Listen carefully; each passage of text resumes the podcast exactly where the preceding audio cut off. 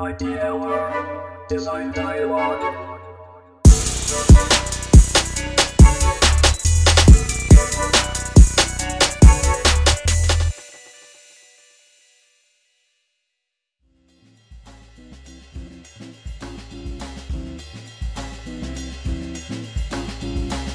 こんにちは。IDL の井上です。IDL メンバーが外部のことと会話しながら議論を深めるデザインダイアログ。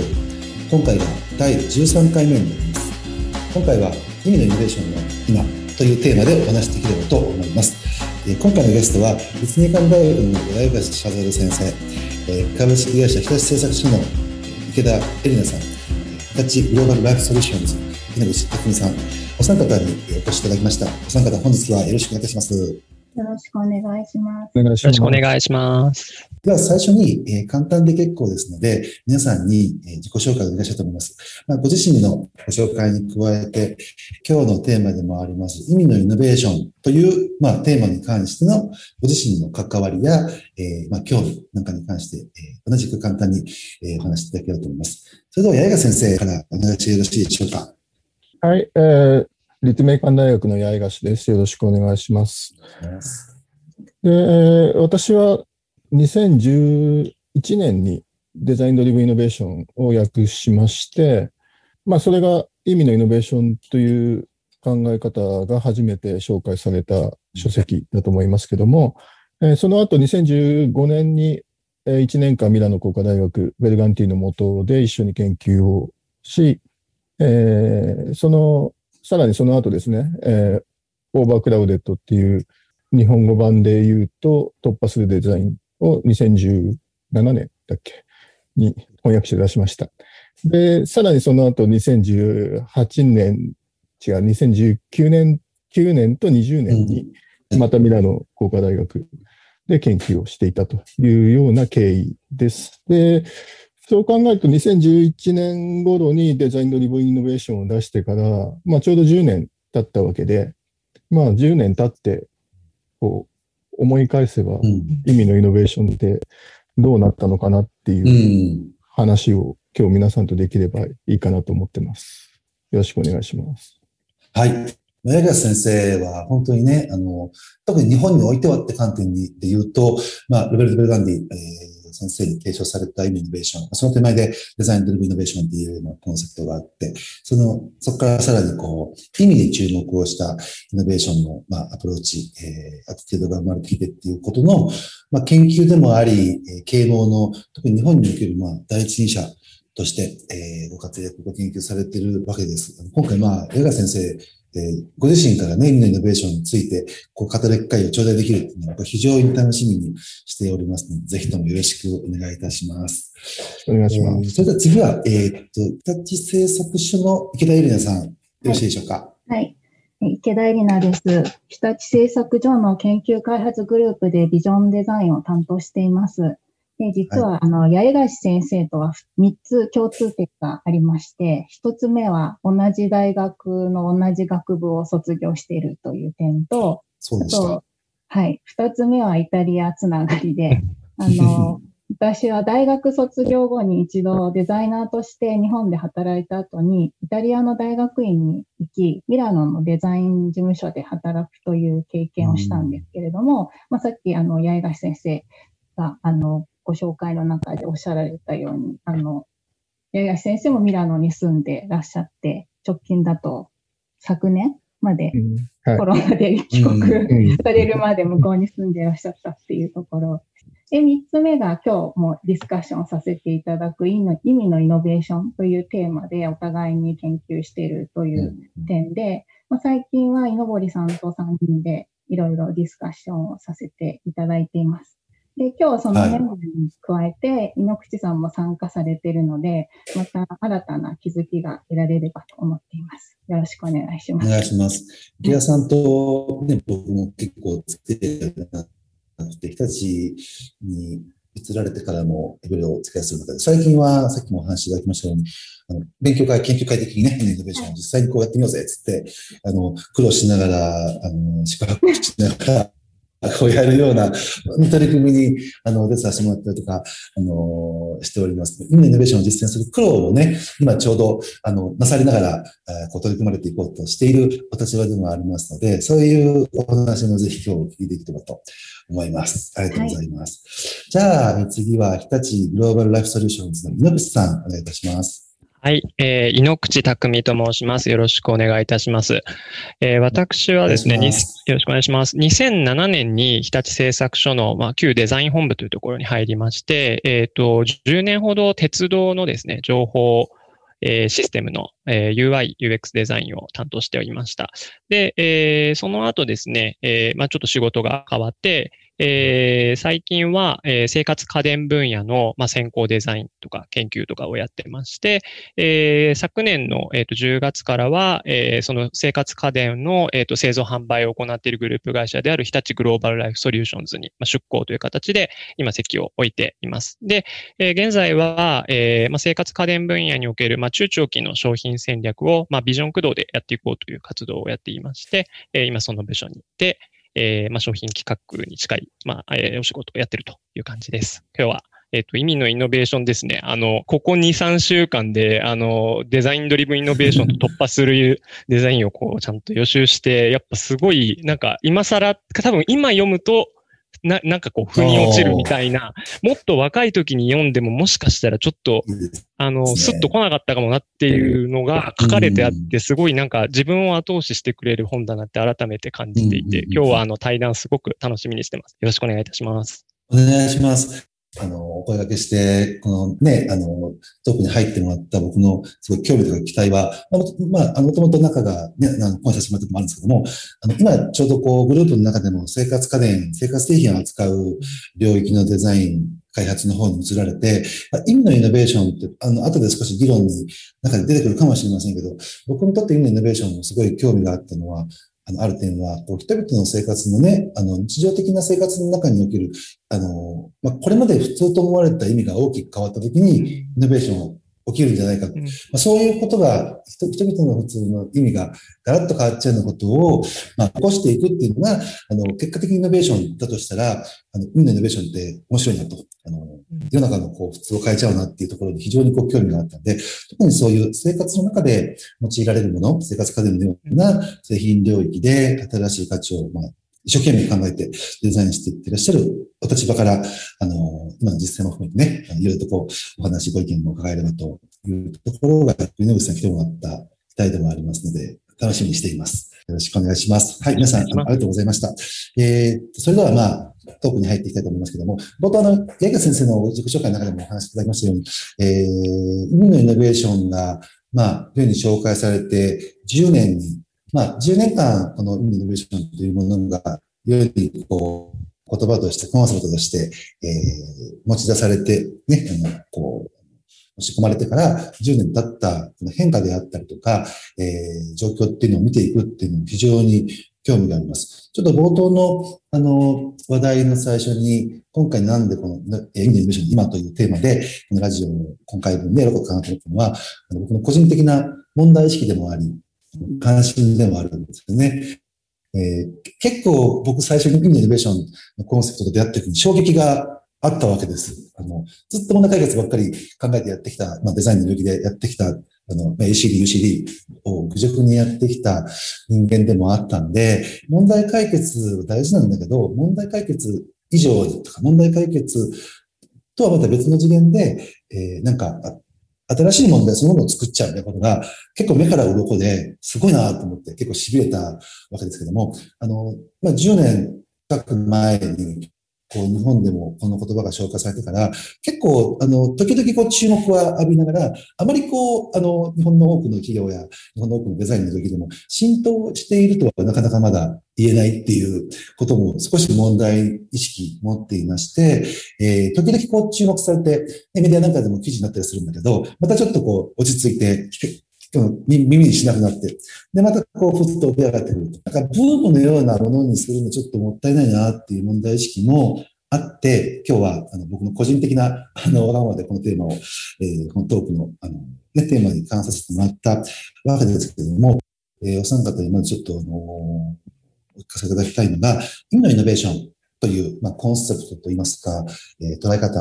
アプローチっていうものに関して、まあ、面白い、僕は非常に面白いと思ったんですけど、面白いと思った、まあ、ことであったりとか、えー興味、注目、あとは期待をしたような、されたようなことって、どういうところにこう、面白みを感じられたり、興味や期待を感じられていたのか、いるのかなっていうところを、えーぜひお聞かせいただきたいと思います。えーまずじゃあ、八重賀先生、え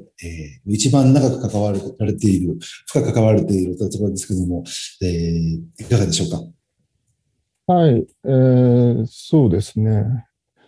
えーっと、まあ私、2007年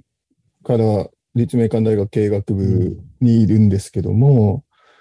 で、そこで、まあ、立命館大学経営学部っていうのは、デザインマネジメントの教育を、まあ、そこまでですでに10年ほど、えーやっている場所でですね。で、まあ、いろんな、あの、特に企業の経営側に関わるデザイン、特に、まあ、デザイナー出身で、えー経営者側にあの入る、まあ、取締役になられている方や本部長で、えー経営に関わるような方たちが、その10年結構大企業の中で活躍されてた時代で、えーそういう方を積極的に呼んできて、えー経営学部の学生にお話しいただくというようなプログラムをかなりやってた時でした。うんえーただ、あの、教育にかけては、そ教育と実、実務ですね。実務にかけては有用なプログラムが提供されていたんですけども、やっぱり大学でそのデザインマネジメントを扱うという上で、やはり、あの、学術的な研究っていう観点でも、やっぱりしっかりまとめなきゃいけないんじゃないかというような空気が、えーう実際にあったのと、まあ、ちょうど私がそそのの時に着任したというのもありまして、その時期にやっぱり、あの、世界のデザインマネジメント研究を一回人ざらいしておく必要があるなとうん思って、あの、まあ、特に国際的な研究誌でデザインマネジメントに関わる研究をしているものを、まあ、当時の院生たちも、の手も借りながら、一回全部、まあ全部っていうのも限界がありながらも全部見てみたんです。はい。で、その時に、まあ当時2007年、8年の話ですから、やっぱりデザインシンキングが世界を席巻していた時期で、えー多くはいわゆるアイディオ、スタンフォード型のデザインシンキングの議論をしているものだったんですけども、えーなんか違うものを見つけたんですね、そこで。ああ。目に留まったわけですね。そうそううんで、それがその、ロベルト・ベルガンティ一連の研究で、そこでなんか違うことを言ってたと。で、で、そのやっぱりデザインマネジメント研究を日本で確立していきたいという、まあ私のビジョンがそこにあったときに、今世界を席巻しているデザインシンキングの研究を、うちで、まあ立命館大学であえてここで立ち上げても、うんオリジナリティ、アイデンティティないだろうというところで探していたら、なんか全然違うのあるっていうのを見つけて、で、中身も見たら、やっぱりデザインシンキングで言ってることに対して、これ、この後の多分キーワードになってくると思うんですけど、ひ批判的に捉えている研究だったんですね。うん。まあ、ももちろんその、その後中身をよく見ていって、イノベーション・オブ・ミーニングスっていう概念に惹かれていくわけだけども、うん。まず一番惹かれたのは、その、やっぱり、これまでのデザインマネジメント研究の潮流と、今流行っている、まあ、世間で受け入れられつつあるような概念に対して、えーしっかりその意味を検討して批判的に見ているっていうところが、えーすごく最初魅力的に映って、うん。それの中身を見ていくと、イノベーション・オブ・ミーニングスっていう、そそれこそ意味をイノベーションするって話で、で、まあ最初は論文から入っていったわけですけども、それ、その論文の概念がまとめられていた本が、デザインドリブンイノベーションっていうのが2009年にはい。ので、まあ当時英語でちょうど出た時で、でこれをまずこれを訳して、えー日本で紹介するところから、まあ日本のデザインマネジメント研究うん、を、こう、まあ、研究や研究機関を、えー確立していくっていうところを手掛けようかと思ったのがうん。2009年、10年ぐらいうんの話で、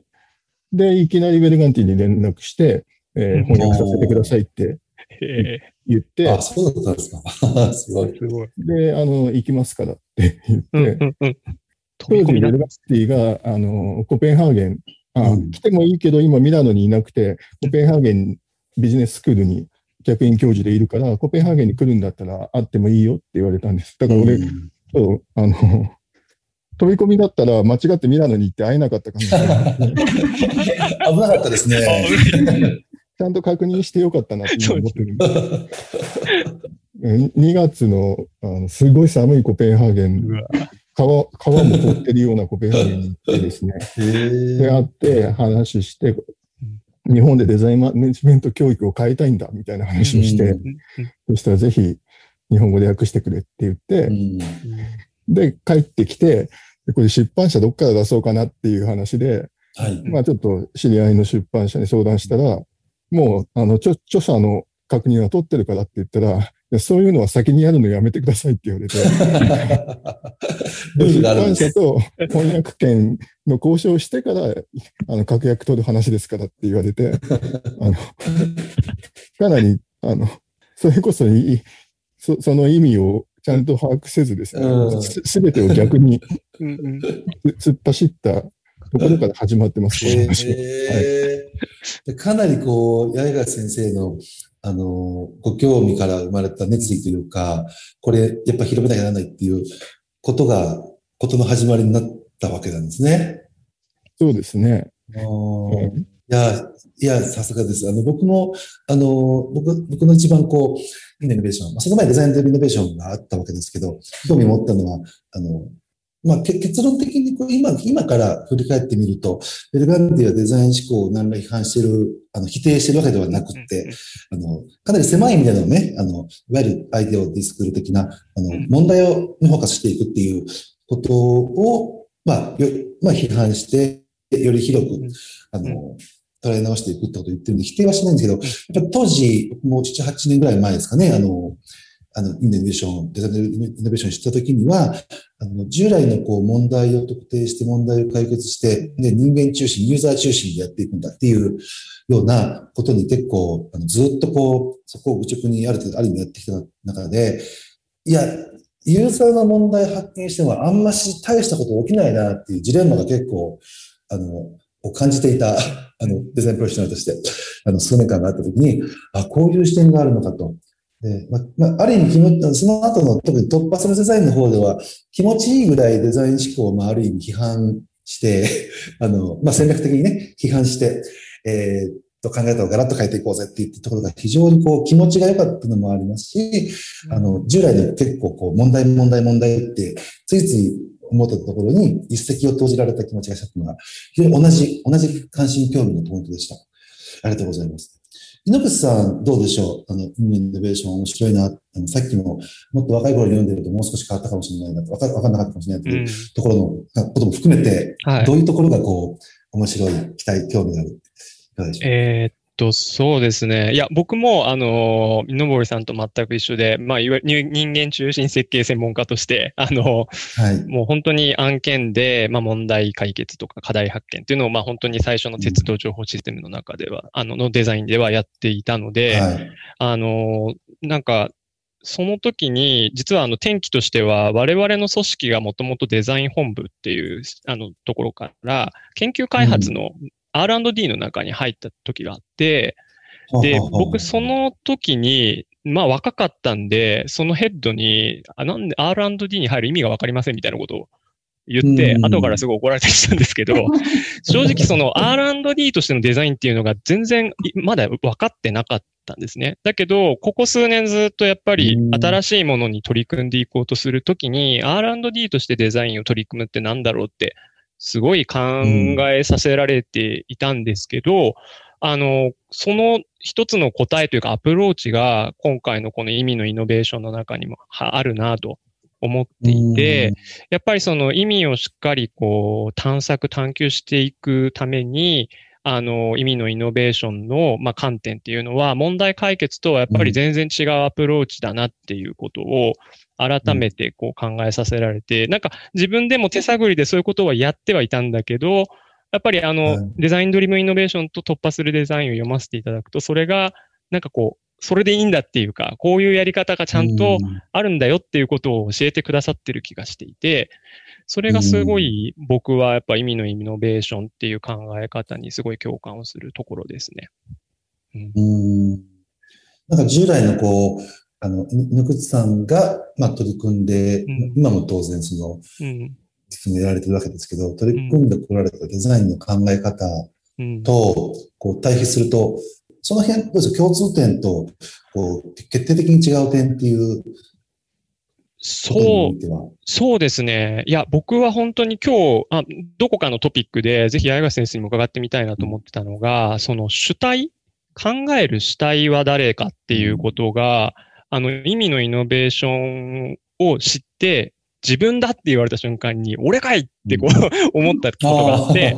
で、あのーもともと我々がその、まあ課題発見したり問題解決をするイノベーションで、まあよく言われているのは、まあユーザーだったり、その周りのステークホルダーをしっかり観察して、自分がそこに本当憑依するぐらいのつもりで、エスノグラフィー調査とかを使って、こう、その中に、その人の目線で考えていくみたいなことを今までずっとやってた。だからつまり、誰かを助ける側として僕らは入ってたんだけど、それが、あの、内、内から外へって言われた瞬間に、え、俺ってなっちゃって、それはなんかこう、デザイナーとか、もしくはそのデザインで、えっ、と、まあ、他の組織を支援していくような、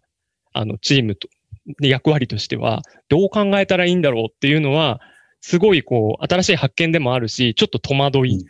はあるなと思っています。それいわゆる主体がまずあって、そこから外へ飛び出していくっていうこの意味のイノベーションのアプローチを、どうやって、じゃあ、その、例えばクライアントにの中にあるその、火みたいなものをこう、外に出すかみたいなところが、すごい大事になってくるんじゃないかなって、本読ませていただいて思いました。ああの、非常に同感です。けど、内から外へっていう考え方と、まあ、インサイドアウトですよね。うん。と、主体っていう概念、僕も、あの、非常にこう面白いと思いつつ、片方で、えー疑問に思っている点もうん。ありまして、おそらく、あの、まあ、池田さん先生が以前も議論したこともあるんですけども、これちょっとあの、ぜひ深くできれば議論したいんで、あの、今ちょっと僕メモしたんで、後で、あの、はい。ぜひ扱いましょう。うん。はい。うん。ありがとうございます。じゃあ、池田さん、いかがでしょうか？はい。あの、皆さんおっしゃられてたところとすごく近くて、あの、うん。従来のデザイン思考、問題解決的なアプローチと違うところで、うん。出てくるアウトプットとか思考プロセスに、あの、最初興味持ちました。で、あの、日立の中には、 NEXPERIENCE と呼ばれている顧客協創方法論があるんですけど、はい。この、その幅をこのクリティシズムという概念を取り込んで、もっと広げることができないかなというふうに思いました。なので、うんあの、最初は担当していた案件の中で、意味のイノベーションの2つの原則のインサイドアウトと呼ばれる内から外へ向かうイノベーションと、クリティシズム、批判精神という要素を用いて思考してみました。でも、あの、意味のイノベーションのその、さっきの突破するデザインっていう、あうん。の、ベルガンティ先生が書かれた本の中で、後半に方法論とツールという、あの、実際に実行する際のプロセスが載ってるんですけど、はい。あの、まだ進行中の作業で改善を試みている最中っていうふうに書かれていて、で、あの、書籍自体も手順書にしたくないっていう、こう、ご本人の思いもあって、こううん。実行しようとすると、いろんな問題点が、こう、出てきて、で、ただ、その、ベルガンティ先生がご自身でこう長年研究してきた中で、何かしらこのプロセスを踏むことで有効に働く要素があるはずなので、うん。それがどこに有効に働く部分で、どこを逆に変更してもいいかっていうのを見極めたいなというふうに思って、あの、昨年度はベルガンティあうん。の先生が提示している期間とか人数をうん。できるだけこう再現できるように準備をして、こう社内で希望者を集めて、あの、試してみるっていう思考を行いました。で、その時ちょっと井上さんにも、はい。あの、メンターでご参加していただいたんですけど、まあ、参加者としては、あの、さっき井口さん触れたように、研究所の中の東京社会イノベーション競争センターっって通称 CSI って呼ばれるところに私は在籍してるんですけど、その研究者とかデザイナーが協業しているすごくユニークな組織で、その中で、あの、行為専門職って呼ばれるベテランの研究者とかデザイナーの方も参加してくださいましたし、その入社1年目のフレッシュな方まで、うん。年代も広く、で、あの、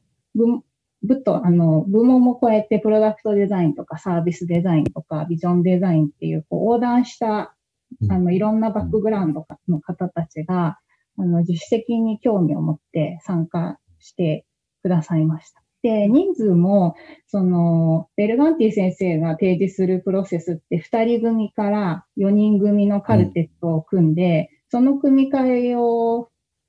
繰り返すっていうフェーズが出てくるので、16名を想定していたんですけど、それを上回る希望者の方たちが来て、あの、最終的に20人の方で検証を行って、で、まあ、そこの中で出てきた気づきっていうのは、後ほどまた皆さんとディスカッションできればというふうに思います。はい。ありがとうございます。えー、これお聞きの皆さんね、あの今日、ちょっとある程度も海のイノベーション、もしくはベルガンディの提唱するデザインドリブンイノベーションや海のイノベーションに関して、まあ、ある程度、あの、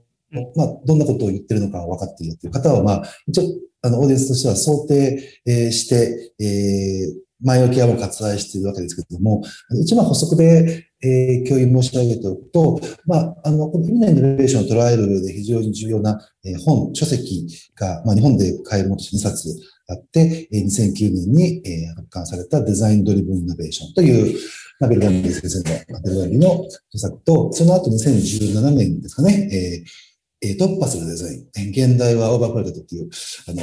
2冊の本にの中で、まあ、特にこう、定められているイノベーションという概念を扱っております。もし、あの、えー聞いていただいている方で、えっ、と、あまりまだ、あの、事前知識ない方は、ぜひ、ね、非常に面白い本なので、読みやすくて、あの、面白い本なんで、お読みいただいて、また、あの、聞き直していただけると理解が深まると思います。はい。以上補足です。実は、まあ、意味のイノベーションをやってみると、まあ、多分、まあ、簡単ではないんですよね。で、これ、まあ、デザイン思考、いわゆるね、あの、アイデアを、ディスクル的なデザイン思考、デザインシンキングにおいても、あの、HCD や UCD のプロセスにおいても、ある程度こうデザインプロセスのようなものは、あの、きちんとこうフレームワーク化されていたり、その際に用いるツールキットなんかも、あの、特にデザイン思考なんかをね、あの、揃っている場合もありますけども、デザイン思考や、えー、比較的表面的な意味で言う、少し狭い意味で言う、ACD や UCD も、あの、手順はあっても、まあ、簡単、そう簡単ではもちろんね、デザインって実際なんでないんですけど、特にこういうイノベーションは、さっき池谷さんの話もあったように、突破するデザインの中にも、手順的なものはああれど、あの、まあ、あくまでこう、手順として書かれているだけで、考え方として書かれているだけで、ガイドラインであったりとか、フレームワークまでは詳細まで落とし込まれていませんし、あとこう、本におけるデザイン文化とかね、あのビジネスの中での文化の違いとかもちょっとあったりとかして、それはこう実践するのは、ね、あの先ほど例に挙げたデザイン思考や ACD のようなもの以上になかなかまあ難しい部分もあると思うんですけども、その課題について少しあの議論していければと思います。早速、池田さん、あの、僕もちょっとだけお手伝いさせていただきましたけど、タッチ制作者の中では、まあ、主に研究所の、あの、まあ、主催といいますか、あの、声かけで、実際にベルガンディの提唱しているイノベーションの手順をそのまんま、ある意味、あの、丁寧に、えー、愚直にやってみられましたよね。あの、はい。去年、去年やってみられましたよね。はい。まあ、どうでしたか？そうですね。あの、その、去年の検証の前に、一回、その要素だけ用いて、プロジェクトの中でやったときに、やっぱりそのフェアの関係性の中で、スパーリングという、や、あの、パートのやりづらさが出てしまうっていう結果があったので、あの、うん今回は、そのスパーリングっていう言葉を出さずに、建設的な問いっていう言葉を用いて、その相手の考えを潰すんではなくて、相手の考えに共感、受容した上で、こういう別の視点の見方もできるよっていう、こう対話によって相手との信頼関係を結ぶ工程だよっていう風な説明の部分に、だいぶこう気を使って実施をしました。うんで、あの、結構その二人でも持ち寄った1ヶ月、もう熟考してきた考えを、あの、お互いにこうぶつけるっていうところで、その、うん。どちらかの考えに寄せるのではなくて、こう弁証法的に二人でより良いものを作り上げていって、あの、その後自分の言いたいことを理解している一番の味方になってくれるパートナーとしての関係性を築く重要なパートになるっていうところだなっていうのを、あの、今回やってみてすごく、あの、うん実感しました。で、あの、検証した後の参加者のアンケートでも、この批判っていう言葉から受ける印象よりもずっとソフトで身のあるもので、愛にある批判精神っていうものを感じられましたっていうコメントですとか、あとは、その批判っていう言葉よりも、相手の説明を受けて自分はこう考察しました。言葉の置き換えをししましたっていう表現を使う方が参加者には分かりやすいのではないかっていった意見とかもありました。で、あの説明の時に、批判は否定と違いますっていう説明もしてるんですけど、やっぱり批判っていう言葉に対するイメージってどうしてもネガティブで、こう相手との対立を想起させてしまうっていう部分で、あの、やってる内容はベルガンティ先生が言ってる、やろうとしていることと同じなんですけど、結構そのはい。言葉で参加者の方が、あのうん、ちょっと、一生懸命こう、スパーリングとかも使わないで説明しても、うん。なかなか、やっぱ最初身構えてしまうみたいなところが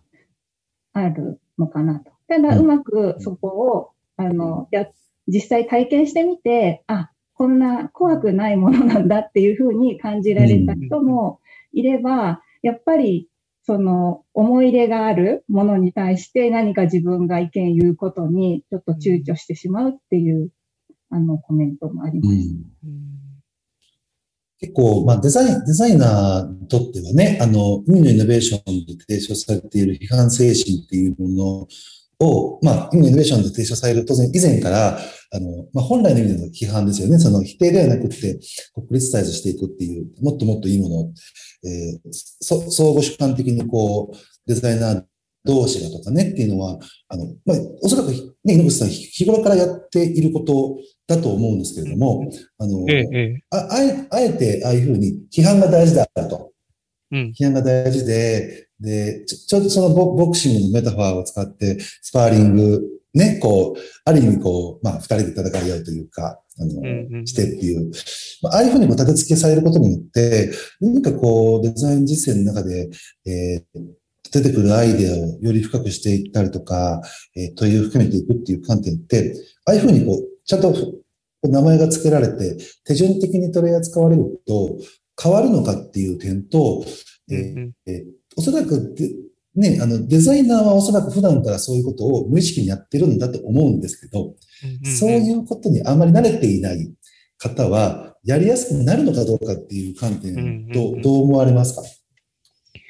ああ、いや、すごい難しいですよね。いや、ま、まず今思い浮かんだのは、まあ、池田さんがさっきやられたようなワークショップが、もし、その、例えば、まあデザイナーであったりとか、商品企画者みたいな人以外の、普段考えることに慣れてない人も混じっていた場だったらどうかなって、まあよく僕も鉄道会社さんとかと、あの、顧客競争ワークショップをしたりしてたので、うんそうなった時に、やっぱりその批判のプロセスっていうのが、普段の仕事のやっぱやりとりみたいなものとか、上司から言われることみたいなものを想起させちゃうんじゃないかっていううんところは、あの、確かにある気がするので、やっぱり池田さんがおっしゃったように、その説明をやっぱうまくしてあげて、えっと、今出てきてるアイディアのこんな観点はどう考えますかみたいに、やっぱその、もたその批判をその質問の形でするっていうのは、すごいいいフェーズだなと思いました。で、うん。僕は、その慣れてない人がもしいるとしたら、実はその手前のフェーズもやっぱ大事なんじゃないかと思っていて、その人がもともと持っている創造性をやっぱ引き出す上では、ある種その批判のフェーズとはではないっていうことにして、要はむしろこうそれって面白いねって言い合う時間がないと、本人がその批判に立たされた時に、そのもう心が強く持てないっていうか、あの、自分で面白さを感じられてないまま 批判に突入すると、結構持たないんじゃないかなっていう。だからもともと自分の内の中に、例えばこういう事業とかこういう世界にしたいって強い思いがあって批判の海に飛び込むのであれば、心は強く持てるんですけど、そういうなんかいきなりワークショップして、じゃあみんなでこういうこと考えてみましょうって言って、ファッと入った人っていうのは、そこのやりとりが持たないんじゃないかなと思うので、その前に丁寧にその創造性をむしろ、あの、伸ばしてあげるようなフェーズを入れてから、あの、その批判のフェーズに入るっていうふうにしてあげてもいいのかなっていうのはう、んちょっと思いますね。うん。いや、今、めちゃくちゃいい、いい意見といううんか、あの、面白いですね。何が面白いと思ったかというと、あの、意味のイノベーションではね、一人から始めるんだと。一人から始めて、で、批判一人から始めて、批判を戦わせるんだ。うんとあえて言ってるわけですよね。うん。で、片方でデザイン思考、まあ、狭い意味で言いますようん。狭い意味で、いう意味でのデザイン思考って批判しないよとう。ん。みんな受け入れるよと。オープンにしていこうねっていう。う。うんある意味これちょっとデベルガンディはそれに対してこう少し批判的なうん観点で見て、一人から始めて、で、意見戦わせるんだっていうふうに言ってると。で、井上さんおっしゃるように、その手前にそういうまあデザイン思考で言われてるような批判をされないうん。ようなことがあっていうので、これ結構、なんでしょう。まあ、それぞれが矛盾し合うというか、あの、流流流派的に矛盾流し合う。派的に矛盾してるんですよ。ことも、ちょっと今、あの、思ったんですけども、そういう観点では、や、や、八重先生はどう思われます？さっきの池谷さんの問題意識も合わせて。そうですね。まあ難しいとこなんですけど、だからその、ひ批判っていうものを日常的にどう受け止めるのかっていう話が一つと。まああと気になったのはその猪口さんさっきおっしゃったような、うん。あの、し主体の話ですよね。だ誰が考えるんだ、うん。うん。え、俺？みたいなうん。うん。話。あ、あそこにかなり本質的なところが。あって、うん。うん。その、まあ、私研究職でありながら当然教育の場にいるわけですよね。で、日常的な教育、まあ、大学教育ですけども、大学教育までに、まあ、小中高っていう教育があって、うん。そこで、やっぱりこの何十年か言ってきたことって、主体性だったり、主体的にものを考えるっていうメッセージだったはずなんですよね。うん。うん。うん。で教育で散々そういう、こう、ビジョンやメッセージが語られてきて、そういう教育を受けてきたはずなのに、うん。なぜ仕事の場でいきなり自分が考えろって言われたときに、えっと思ってしまうのかっていうところに、なんかありそうな気がするんですよなるほど。うん。なるほど。だからそれはやっぱり日常の私たちのビジネスやうん。マネジメントされる場の考え方が主体的、その世の中のビジョンが行き着く先になっていないっていう矛盾が大きくあって、そういう意味で、まあ、デザイナーが主体的に考えてるっていうことは一つあるのかもしれないんだけども、うん。うん。そこに関してはデザイナーが主体的に考えていたんじゃなくて、デザイナーは批判に慣れていたっていうだけだとも思ってるんですよ。うん。で、まあ、私たち比較的デザインの仕事をしてきて、さらに、うん。えー教育、デザインの教育を受けてきて、まあ、その前はいはいに、まあ、私と池田さん、バックグラウンドが同じなので、美術大学に行くっていうようなモチベーションと教、その以前の教育も経験してると、うん。うん。まあ、い今の時代はかなりソフトになってるかとも思うんですけど、やっぱりククリティックとか好評っていう場面があって。そこに対してなんかお前がこれしか、これくらいのものしか作れないのはお前の生き方が間違ってるからだぐらい言われるわけですよね、やっぱりね。そのその時にうまくできなかったことがもう、あの、全存在否定される。はいはいはい。そういう場面を日常的に繰り返してくると、そのななんかこう自分が表現したことに対して文句を言われることには当然強くなってくるわけで、っうんうん。ていう、その、批判を受け入れる体制や態度が出来上がってるっていうことと、本当にそれが自分が主体的に物事を考えられているのかっていうことと、うん。なんかべ別にあるような気もするんですよ。なんかこ、この議論の前提でまずやっぱり整理しなきゃいけないのは、うん。デザイナーが主体的にものを考えられるのかっていうことは、うん。を前提として受け入れていいかどうかっていうところが一つ考えなきゃいけない。うんっていうのと、まあ、すじゃあス、スパーリングっていう言葉の響きも、まあ、うんメタファーがいいかどうかっていう検討は、これは池田さん、井上さんとよく話しましたけど、私はスパーリングっていうスメタファーはいいと思っていて、まあ、うん。だからそのまま訳して使ってる部分もあるんですけど、うんまあ、それは私があの、ボクシングの漫画よく読んでるからだと思うんですけど、だから、ははじめ、はじめの一歩初めの一歩。100、100何十巻出てるんで、それを全部読んでくださいとはなかなか 言えないから言いいですね。だって、だったら、ベルガンティの本2冊ちゃんと読んでくださいっていうことになるんですけど、あのやっぱりスパーリングってうん。実践じゃないんですよね。相手を倒すことが目的じゃない。その実践の手前に自分たちがすごくスストイックにというか、うん。ボクシングなんで、かなり自分、自分の強さとは何かっていうことを問いながら鍛え上げてきたものを、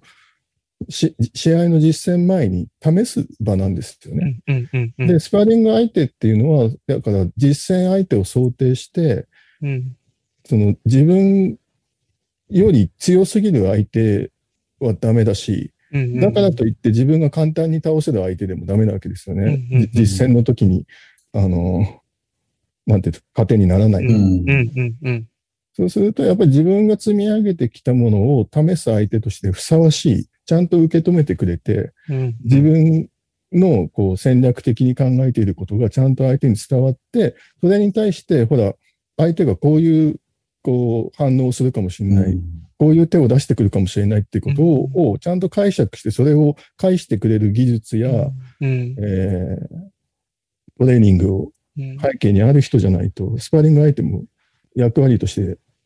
役立たないわけですよね。うんだから、そういう意味でのスパーリングっていうのは非常に、この話の中では適したメタファーではないかと思うんです。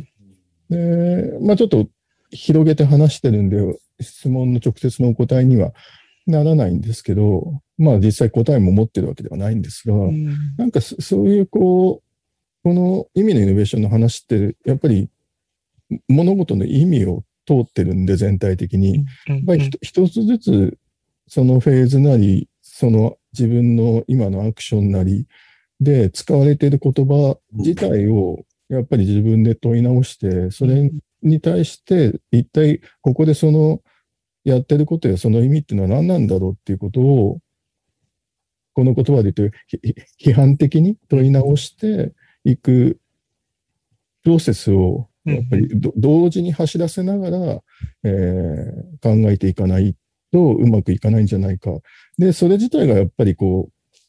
う、まあデザインっていうことなんだけども、もっとこう自分が働くとか、この場で生きていくとか、この社会どうしていくとかっていうような、こう自分の存在に関するプロセスと、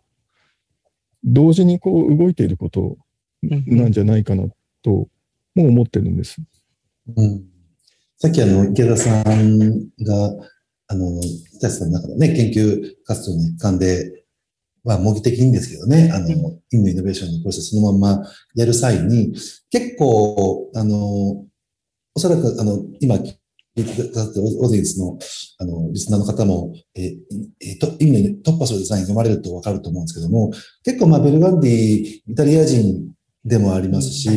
結構表現が独特というんでしょうか。まあ、日本人の僕らからすると独特で、生贄っていう言葉を使ったりとか、神とのとかね、そういうのがあったり、まあその一環でスパーリングがあったりとか、えー、まああるわけですけども、結構池田さんは、その、えーっと、実験的にインドイノベーションの手順そのまま社内で出されるときに、理解されやすいように、あの、言葉変えたりされてましたよね。さっきのスパーリングもそうだし、あの、やっぱそれは、そう変えた方が理解されやすい、通りやすいっていう観点からだったんですか？そうですね。あの、結局、伝え、ベルガンティ先生が伝えたい内容を、まあ一番うん。わかりやすくとか、うん違う意味に捉えないで伝えられ、伝えるにはどうしたらいいのかなっていうところで、うん。やっぱり、あの、どうしても批判とスパーリングの時に、あの、打ち、打ち手こう、攻防する側と、はい。守備、守る側っうん。ていう風な表現とかが、あの、書籍の中では出てきちゃうので、ええ。あ、今自分叩かれるんだっていうような、やっぱり、こう、身構えてしまううん。じゃちょっとないかな物騒に聞こえちゃう。そうなんですね今から、その、う打たれるのに耐えなきゃいけないみたいな、うん。あの、のがあるのかなっていうのが、まあ、あの、皆さん今普通やり慣れてるワークショップだと、こう心理的安全をすごく担保されてて、相手の意見を否定しないっていうルールの中で、結構あのままだ、そのままだと弱い観点を転換できたらもっと良くなるのにっていうようなところがたとえあったとしても、うんあんまりそこに、こう、もともと着目しないで、こう重ねて重ねて重ねてっていう、うんあの、そっちの方にみんな視点がいっちゃうんうんですよね。うんでも、あの、意味のイノベーションの場合は、結構その部分に触れて、うん。触れていって、もっとこう深めていくっていうことをするときに、ただ、あの、相手は自分の考えを否定してるわけではないって、こう、感じさせない心理的安全の担保っていう部分は、うん。なんか必要だなと思って、あの、ベルガンティ先生も書籍の中で、こう、あんまりクリエイティブな人でも、批判精神に対して訓練されてなくて慣れていないよねって。で、やっぱり批判悪いことでは、悪いことであるって、こう繰り返し含まれてきたっていう文章があるうん。中で、自分で考えて積極的に新しいことを提案するようなうん態度を育む授業っていうのが、その、行われてきてなくて、突出してそれが他の国に対しても低いっていう、こう、現状がある中で、あの、より、うんなんでしょうね、その心理的安全を保ちながらも、でもうん自分の意見うん。を新しい考えっていうのを、うんこううまく相手と伝え合いながらうん。競争できるような、なんかこう、イメージですよね、きっと。うんやってることは同じなんだけど、うん。そういうふうに、こう、参加される人たちも、なんか、やっぱり、ちょっとプロセスは違うんだけど、安心して参加できる、うここでよ、より良いものがうん。最後に出てくるんだ。ここでボロボロになって帰らないっていう。の なるほをど。あるといいかなっていう。のは、うん。先ほどあの、八重樫先生がで、なんかこう、美大とか行ってる人たちって公表とかに慣れて、言われるのに慣れてるっていうのも、結構あれっても上下関係がすごくし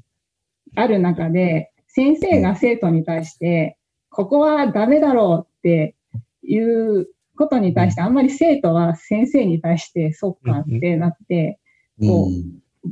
言言えないというか、なんか上下関係の中での公表ってできてしまっているし、それがこう会社になっても上司部下ってなると、上の人が言ったらっていう、こう上下関係とは多分今ここの意味のイノベーションでやろうとしてることって、やっぱり違くて、うんこう、同じ年齢とかバックグラウンド違くても同じレベルで、お互いが、あの、自分の視座の中で、あの、より良いものを作っていこうっていう、こう、フラットな関係性うんっていうのがあるのかなって思ってます。結構実践者として、あの、社内での啓蒙して浸透させていくことを目的に、ね、あの食べやすい状態にするために、池田さんは結構そのイノベーションのオリジナルのタームとか言葉をアレンジしたりされてたわけですけど、少し前に、えっと、ね、矢先生が言った時に、矢賀先生は、確かその時、あまりそれは変えない方がいいんじゃないっていうご意見もあったと思うんですけども、あえて、あえてそのまま使うっていう、そのあたり、いかがでしょう？そこ難しいところで、まあ多分一番今日の議論の面白いところでもあると思うんですよね。やっぱり実践、まあ特に企業の中で実践するにあたっての現実的なインプリケーションとしてどうするのかっていう話と、まあ、も元の概念というか、そその、まあ私はどちらかというと先ほどの話のように、その、わかんないこと、自分がまだ理解できない概念をどう解釈していくのか、どのように理解していくのかっていうプロセスを、えー経ることでしかうん。本質的な理解はできないと思う方なので、そこを、こう、お親心では早くたどり着くファーストパスを提示してしまうと、うん。ほん本当にその意味、意味のある学習プロセスを、えー言い方を変えるとが学習者から奪ってしまうんじゃないかっていううんところで、まあもちろんその、き企業、企業っていうか、まあある組織としては、じ時間的なにもコストにも限られてるんで、うん。えーほほ本当にこう、成果として得られるところが必要だっていうのはよくわかるんですけども、まあそ、そこのせめぎ合いなんじゃないかなと思って、だから、ある時点までは池田さんの話に寄り添って、えーどう変えたらいいかっていうのを私も一緒に考えてたんですけど、うんうんでもしかして私は、あの、変えないっていう立場を主張して、うんうん。あのそその有用性をちゃんとこう解く立場でいた方が、うんあの、今日お二人企業側ですけども、うん。あの、猪木さんとか池田さんにとってもうんうん有用な立場でいられるんじゃないかとうん。思って、おいや、俺は変えないぞっていう ことにしようかなと思ってるんです。ちょうど今、少し前、あの、池田さんの問題点から、あの、うんインドイノベーションを、まあ、より活用していくんでしょうかね。よりこう、うんうんあの、日本においても、日本の企業においても、えーいろんなこう領域に取り入れて、活用して、まさに意味のイノベーションをうん起こし、まあイノベーションを起こしていくっていうことの、うんももっともっともっともっともっと活用できる方法ないかっていう、うんうん少し議論に話題に移っていってるわけですけど、うん今のうん、あの、江川先生のご意見も、僕は非常に共感をうんしました。っていうのは、あの、まあ、わかりやすすぎるものは、あの、わかりやすいんですけど、あの、わかりやすいことと、えー価値があるものは同じかって言われると、まあ、違ったりもしますし、簡単に手に入るものは、あの、ね、そこで得られるものがどれだけ多いかっていうと、また違ったりっていう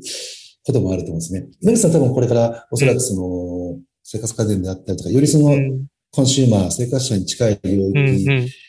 方々に届いていく製品なんかを対象に、まあ、デザイン、デザインにおけるイノベーション、うん。デザインを通したイノベーションというのを考えていかれようとするはい。わけですけど、あの、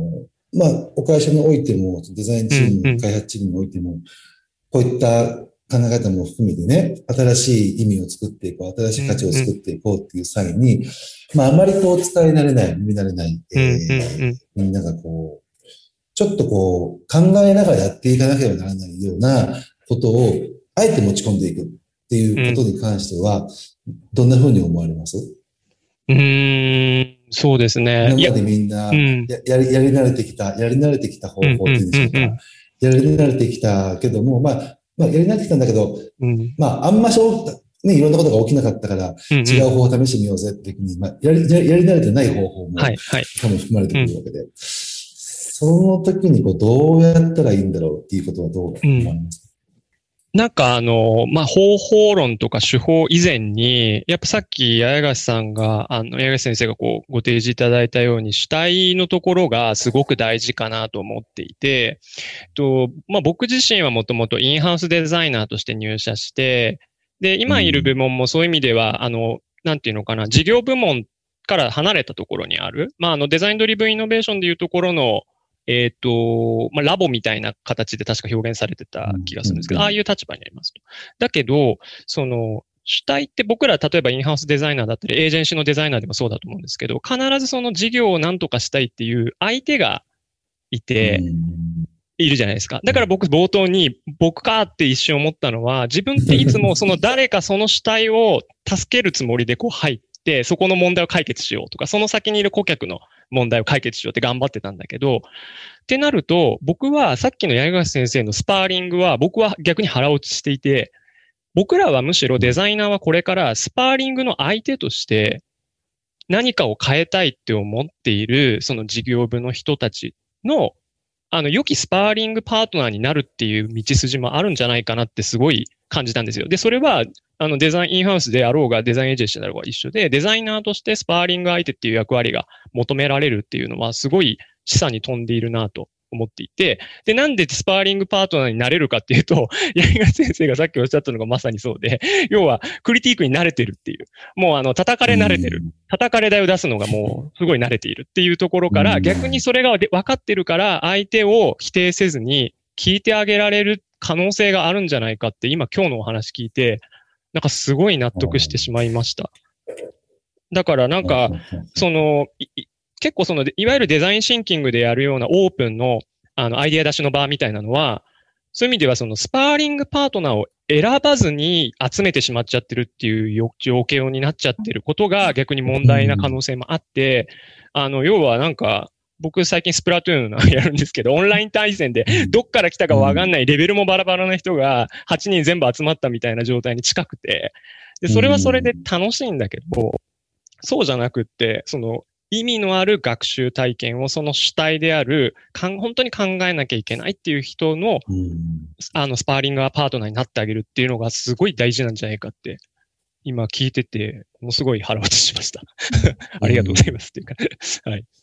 主体の話、また、野口さんが、あの、冒頭ね、あの、自己紹介に絡めても、うん。出てくださって、今も、あの、もう一度拾ってくださって、うん主体という概念、僕も非常にこう、あの、気になって、ずっと気になってるんですよ。うん疑問に思ってるっていう観点もあるんですけども、まあ、実際には、えー僕の記憶で、ももしくはま間違ったら申し訳ないですけど、僕の記憶では突破するデザインの中で、主体っていう言葉は多分使われていなかったと思うんです。使われてないです。うん、うん、えー自分からっていううん、うんと。か、一人からっていうね、うんおそらく、あったかもしれませんけど、多分、あの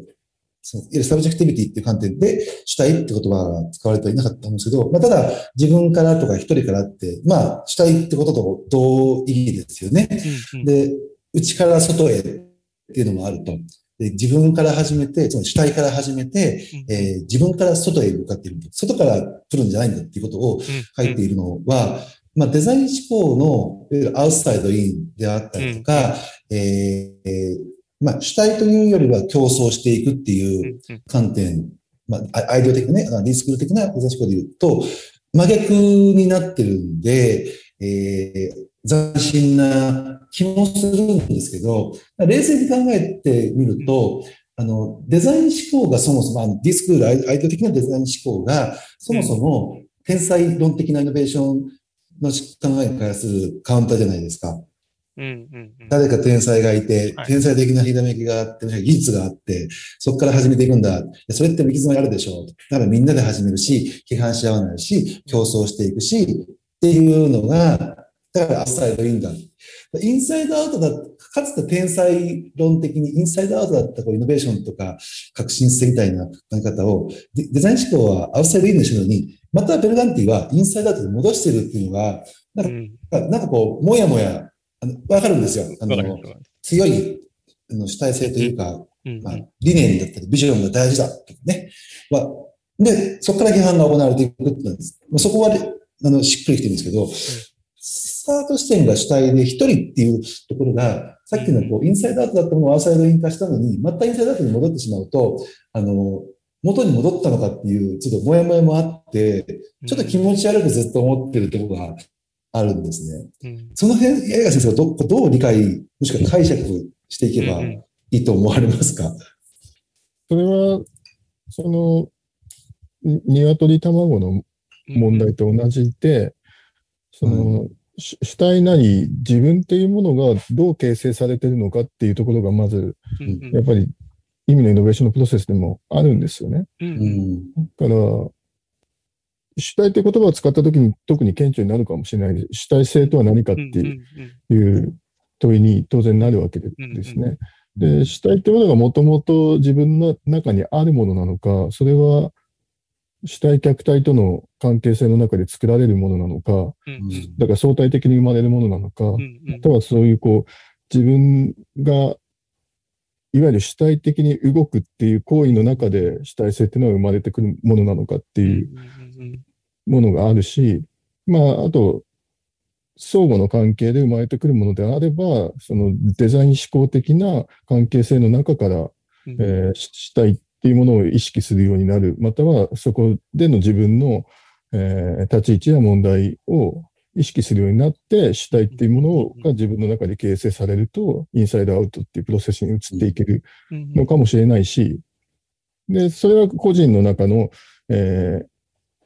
変容プロセスであると。で、稲森さんがおっしゃってたような、も社会的な変容プロセスであれば、より顕著で、その、過去の天才型のインサイドアウトってものがあることに対する異議申し立てで、えーデザインシンキングってものが浸透してきたのであれば、やっぱりそそこだけで吸収しきれないうん。時代の動きや、えー課題っていうものが出てきて、意味のイノベーションっていうプロセスが同時並行なり、次のステップとして、えー駆動し始めるっていうようなところで解釈ができるんじゃないかなと思うんです。なるほど。あそこ、そこは非常に重要な観点。多分それはひょっとしたらルガンディの、ルガンディ先生の戦略かもしれませんけど、そういうことに関してあまり触れられていないですよね。本の中では。その社会文化的な、まあ、コンテクストの変化であったりとか、まあ、実厳密なろうそくのね、あの、エピソードの中で、時代性だったり社会の変化によって意味が変わるっていうのが書かれてるんで、まあ、触れられてはいるんですけども、あの本来もっとその、意味のイノベーションが、今なぜ意味のイノベーションが求められているのかってことと、意味のイノベーションがこう、どういう手順でダイナミズムを目指していくのかってことを、社会や、えー文化社会、社会文化的なことや、社会のコンテクストの関わり合いで、まあ、まとめ上げて、説明していくと、おそらくわかりやすくな、なうんなるのかな。うん少しこう、解釈の、あの、糸口は増えるかもしれないですけど、あまりそこに触れ、触れていない、触れられていないっていうのは、そこはベルガンディ先生のこう、うん戦略的な部分なんでしょうかね。まあ、ななんともわからないところですけども、ねまあそうですよね。ただまあ一つはその、そういう話、まあ、れ歴史がどう作られていくのかっていうのと同じ話ですが、やっぱり現時点の解釈に都合のいいように並べてうん。しまうので、ん。まあ、ベルガンティもそれ、そこを整理することにあまり意義を感じてないって思はい。ってるのは一つあるのかもしれないです。うん。であの、ろうそくのエピソード、あの、多分、リスナーの方も本を読まれたら、多分一番目につくのはろうそくの意味の変、イノベーションの話がありますよね。あの、古く、古くは、かつてはその暗いところを明るくするための役割、意味を持っていたろうそくが、あの、近代化して電気生まれると、どこでも明るいんで、あんまり必要なくなって、ずーっと売り上げ、需要が伸びない状況が続いていると。けど、ある一時、一定、一時期に社会の変化が起きたり、こう忙しくなりすぎたり、えー近代的な社会に対するこう不満とか、ね、疲れが出てきたときに、人は癒しを求めて、えーあえて暗いところを、あえて暗く演出する。で、親密なね、あの、家族とかとの距離を感じて、癒されるっていう、癒しの道具として、あえて暗暗さを強調する道具として、えー、ろうそくの意味が変わったんだっていうのは、非常にわかりやすい例で、僕もそれは最初にパッと見た時にもう見てたんですけど、あの、あれも意地悪に見ると、あの、なんでしょう。いわゆるコピーライティング的に、マーケティングのレトリック的に、あの、うまいこと言い換えただけのように捉えられがちなこともあると思うんですよ。あれもまあ、ベルガンディ本の中で実はね、ちょっと書いていて、その、ろうそくの話とは切り離されて書かれてたんで、わかりづらいんですけど、意味はなんかその、意味、意味はマーケティング的な、この表面的なことで何だかできるもんじゃなくって、えー結構長い期間をかけて、社会の変化とか文化の変化ととか、コンテクストの変化の中で、研究対象として捉えていくべきもんなんだっていううん。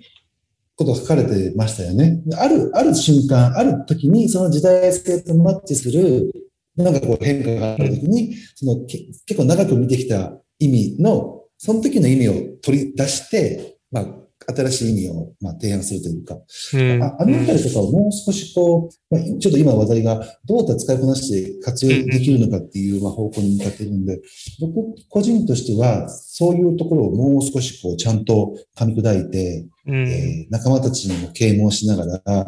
やっていく必要が、逆にそこがないとこう薄っぺらいものになるんじゃないかと思ってるんですけど、池田さん、どどうです？今ちょうど社内で啓蒙浸透を、ね、されようとしている立場として。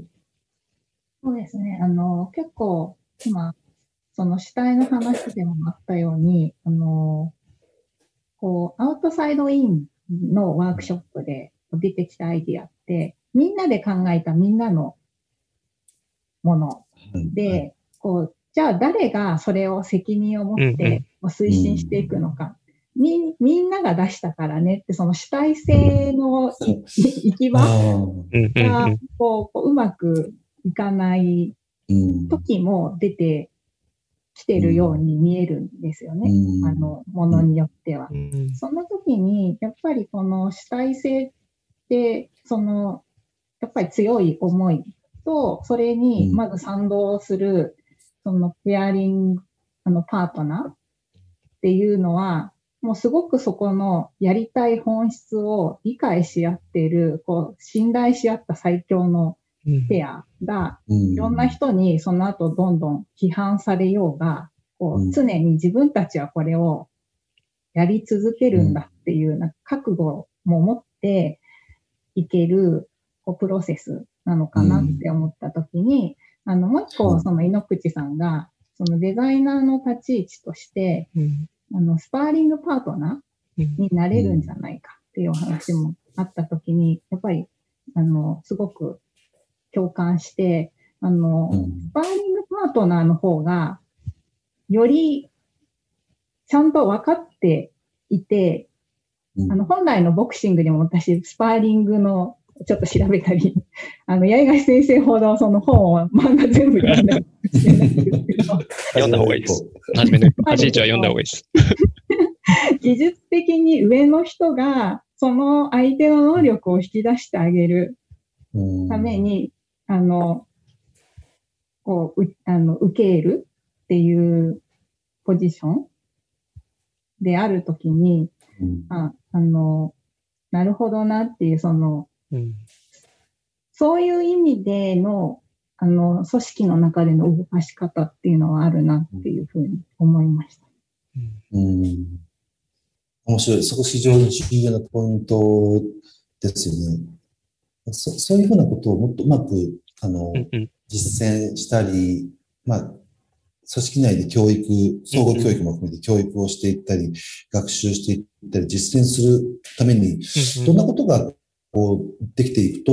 このイノベーションを、まあ、うまく活用しながら、実際にイノベーションや新しい価値の種なるものを作っていくっていうことができるようになるんでしょうかね。うんえ先生どう思われますか？そのあアイアイデアというか。一つ難しいのは、その、まあ、そそもそも今、まあ今日の議論もそうなんですけど、んデザインシンキングと、うんまあデザデザイン思考と意味のイノベーションを、まあプロプロセスとして逆のものだったり、まあ比べられるものとして今うん。話をしてるんですが、本当にそのアウトプットとして、あの、比較、単純に比較できるもんなのかっていううところは問い直さなきゃいけないと思うんですよ。やっぱりデザイン思考のプロセスでは、あるプロダクトやサービスってものが生まれる可能性やそこに向かっているんだけども、うんこれ多分い池田さんの根源根本的な疑問か疑問や悩みかもしれないんです。あの、意味のイノベーションプロセスを行っていって、何か具体的なププロダクトやサービスが生まれるのか、またいつになったらこれ形になるんだっていうところが、多分課題になると。だからそうしたときに、意味のイノベーションのプロセスを、その、企業や組織内のうん。どのこう、プロダクティブなプロセスやフェーズやタイミングにおいて活用していくのかっていうところで、意味のイノベーションプロセスを経て生み出されるものは、もしかしたらその、これまでデザインが対象としてると言われてきたプロダクトやサービスみたいな話じゃないんじゃないか。うんうんうんそれを生み出すための、今まだ言葉はないんだけど、なんか、うん。も、もやもやしたもの。だからそれが、それが人の考えや組織の方向性を方向づけたり喚起したりするようなもの。だから一つ可能性があるとすれば、やっぱり意味のイノベーションプロセスってものが企業のリーダーシップの問題や、先ほど池田さんおっしゃってたような心理的安全性をどうこう、担保するのか、どう作り出すのかっていうような、す組織、組織的なプロセスの中で、こう、人を引き、率いていくとか、組織を向こうに、どこに向けて動かしていくとかっていうような部分に置くっていう検討をする、するべき話なのかなっていうのが一つなんだけいうところです。なるほど。あの、さっきろうそくの話しましたけど、まあ、あの、突破する中では、ろうそくの話があまりにも分かりやすすぎて、他にもたくさんね、あの、イノベーションを果たしたよっていう事例として、たくさん事例が主にまあ製品、えー耐久消費財、消費財の領域での例が挙げられているんで、うんついついこう、何か物の意味をっていう、まあ、当然物や、えー人工物、アーティファクトの意味を変えていくっていうことは、あの、イノベーションの一つ大きな、あの、一極点があるんでしょうけど、まあ、今、先生おっしゃったように、まあデザインっていうものが扱う対象がね、あの、この10年、15年、20年、僕ら振り返ると、すごく広がってきてたり、抽象度が上がってきていたり、あの、こういった組織っていうこともそうですし、企業そのものの、ね、生命体としての企業もそうだし、えーその産業もそうだしっていう、デザインする対象がこう、ね、難しくなったり、大きくなったりしているからこそ、まあ今のイノベーションのちょうど10年提唱されてから経って、今のイノベーションは、イノベーション対象とすべき、デザイン対象とすべき、えー範囲であったり、えーそこに何を起こすのか、今のイノベーションを起こすことによって、さらに先に何を起こそうとしてやってるのかっていうことなのか。は、ね、比較的ミクロレベルからメソうんうんマクロレベルまで含めて、ちょっと問い直しと言いましょうかね、あの、捉え直しとか、えーほぐし直しをする時期に来ているんじゃないかと思います。うんあのーまあ、あの、紹介ですけど、あのあまりこう、頻繁に活動はできてないんですけども、日本において、イノベーションに関して、まあ、語り合おう、勉強しようっていうコミュニティ、細々ながらやっていまして、しばらくちょっとこう、コロナもあってできてなかったんですけど、また、ちょっと再開ね、しながら、あの今日参加いただいている皆さん方以外の、あの、興味のある方々も、オンラインで、えー関わってもらいながら、ぜひこのあたりね、イノベーション、僕ら、まあ僕はそう思ってますし、おそらく皆さんも、あの、期待すべき点であったり、あの、いいと思う、ね、良い、良い、良い部分が必ずあると思って、えー取り組んでいるわけなので、ますますこういった、あの、いろんな領域のデザインやイノベーション、イノベーションも、より活用して、導入して、実践してやっていくための、いろんなことを、また引き続きぜひ考えていきたいと思います。えーっと、ちょうどいい時間もいい感じになってきて、議論はつきませんが、また、ぜひね、あの、イノベーションというテーマの続編になるかもしれませんし、あの、まあ、矢賀先生の研究でも、今のイノベーション自体は、そのベルガンディたちもデザインシンキングの一つとして捉えているっていう、あの、考え方もありますし、大きな意味でのデザインシンキングっていう、デザイン的なものを考えていくっていう観点、広げてでもいいと思いますし、またぜひ続編的に、あの、おしゃべり、お付き合い、でも企画しますので、いただければと思います。あの、さっき、八重貝先生が、こう、もうちょっとデザインの領域が広がってっている中で、どう扱っていくかっていうお話があったときに、やっぱり、あの、研究した際に、ビジョンデザイン、私も今4月からビジョンデザインのチームにいるんですけど、ビジョンデザインから参加していた参加者とかが、やっぱりそういった部分ですごく使えそうだなっていう話が出ていて、で、あの、結構、突破するデザインの中でも、あの、ベルガンティ先生もビジョンっていう言葉をすごい使っていて、その問いから始めるときに、こう、自分自身が他者に、あの、人々に愛してほしいものは何かっていう問いからスタートするっていう、あの、出だしのところ、どう問いを設定していくかっていうのが、今、こう、日立でも問いから始めるイノベーションっていうので、問い、どう問いを設定して、その後、あの、ビジョンから、その、サービスデザインとか、こう、事業化に結び、結びつけていくかっていうところを考えているので、結構その部分でも、こう、親和性というか、取り込める要素っていうのがあるのかなっていうふうに感じています。ありがとうございます。えー、それだけどうでしょう、稲口さん。はい。えっ、ー、と、今日はありがとうございました。あの、なんか自分の中でもすごい理解が深まった時間で、とても充実した時間でした。ありがとうございます。で、まあ、最後の方でやっぱり議論されていた使いこなしの中で、うん、やっぱり少し自分が感じたのは、あの、やっぱり企業ってどうしてもそのいろんな立場の人が、こう、なんていうんですかね、一つの思いをこうリレーのようにこう、受け渡さなきゃいけない場面っていうのがどうしても出てきて、例えばインハウスデザイナーであれば、事業部に、例えばこのデザインをって受け渡すし、その人たちは設計に受け渡したり、最後、あのサービス運営をする人に受け渡すっていう作業がどうしても出てきてしまう中で、あの、今日の議論であったその主体とか主体性みたいな話をどうやってその日を殺さずに、あの、消さずにですね、うん、次にこう渡せるか、みたいなところが、あの、やっぱりどうやってそれをサポートしていくか、みたいなあたりが、その使いこなし、企業とかの中でやっぱ使いこなしていくときのヒントに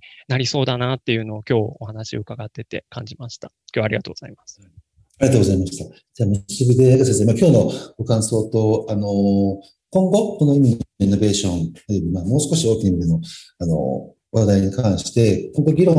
していくべきことや、まあ、先生自身が議論を広めていきたいことと考えていらっしゃることなんかもあれば、合わせて一言お願いいたします。はい。あの、今日はありがとうございました。まあ、10年って話をしまして、やっとあの、私自身やっぱりこれまでこういう場だったり、皆さんというか多くの人の前で話すときには、どうしてもその意味のイノベーションとは何かとか、意味のイノベーションや、まあ、もっと言うと、ベルガンティが何を言ってるのかっていうことを説明する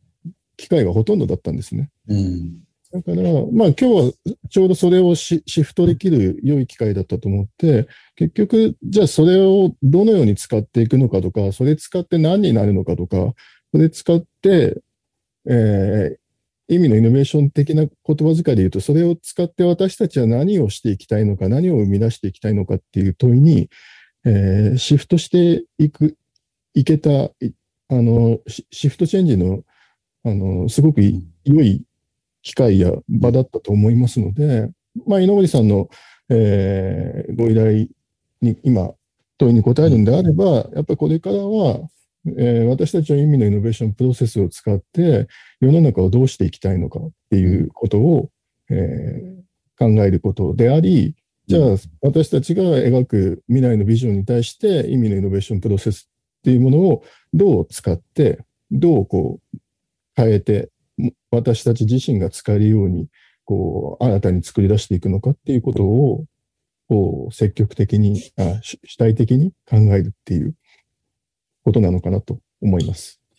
ありがとうございます。ぜひね、あの、このメンバーでもまた顔ぶれでも、ぜひ継続して議論して、この続編も作りたいですし、先ほど少しお話したように、もう少し、あの、多くの方々にも参加してもらって、まあ、10年目を迎えてイノベーションのこれから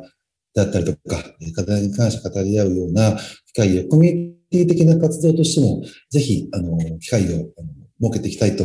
思いますので、ぜひ引き続き、あの、お付き合い、えー、一緒にこうね、競争していくっていう活動の、あの、共にしていただくってことをぜひよろしくお願いしたいと思います。えー、今日は、えー、お三方大変お時間いただきまして、楽しいお話をさせていただきました。ありがとうございました。ありがとうございました。ありがとうございました。えー、その皆さん、今日はありがとうございました。えー、これをもちまして、今回の IDLR、えー、見通しさせていただきます。えー、お聞きいただきましてありがとうございました。